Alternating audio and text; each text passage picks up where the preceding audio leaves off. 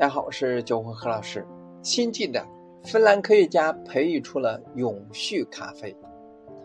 综合多家媒体报道了，芬兰科学家通过一项新技术，在实验室培育出了有利于环保的可持续咖啡。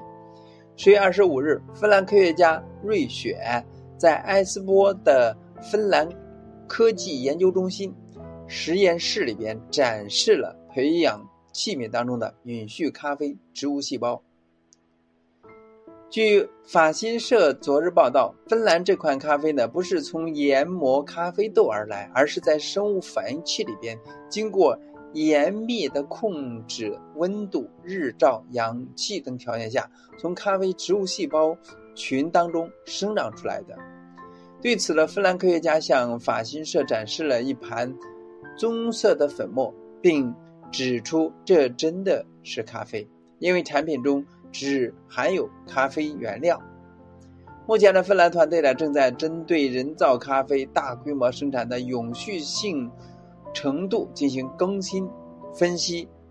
但是，因为人造咖啡的研究发现的过程当中呢，所需要的劳动力和资源缺乏，人造咖啡会比传统咖啡呢来的更少。芬兰科学家兼感官知觉专家。艾萨拉指出，人造咖啡的成败了关键取决于咖啡的味道。与普通咖啡相比，人造咖啡的咖啡因含量略低，口味及果香均比较淡。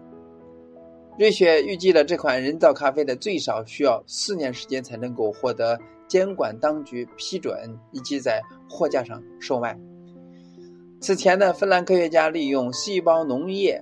原理在实验室培育出了第一杯人造咖啡时，芬兰负责人海科·里舍尔表示，这款人造咖啡的品种呢为阿拉比卡咖啡。冲煮后其香气和口感的方面与普通的阿拉比卡咖啡呢并不差异，并且呢完美的避开了传统咖啡大规模生产延伸的环保问题。而事实上，除了芬兰团队正在研发传统咖啡替代品之外，美国西雅图新创公司 Automo 咖啡2019年也研发出了一款不需要咖啡豆的分子咖啡，因而吸引了食品行业的巨大关注。分子咖啡呢是一种含有咖啡因单。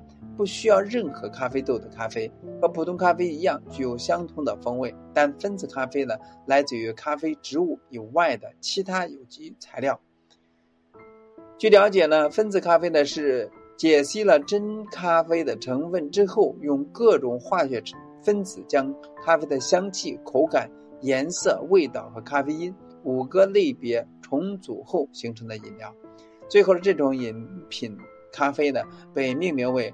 Atom Coffee，Atom Coffee 创始人 Andy 和 Jarrett 表示，创立品牌的动力呢是想为消费者提供另一种具有永续价值的选择。对于可持续人造咖啡的出现呢，有行业人士指出，虽然人造咖啡具有环保的益处，但如果实验室人造咖啡产品普及，或者说，呃，冲击到了传统咖啡生产者的。生计问题。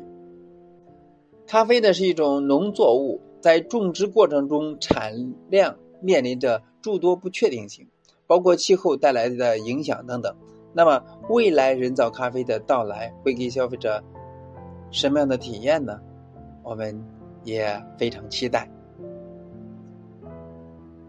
今天呢就到这里，咱们下次再见。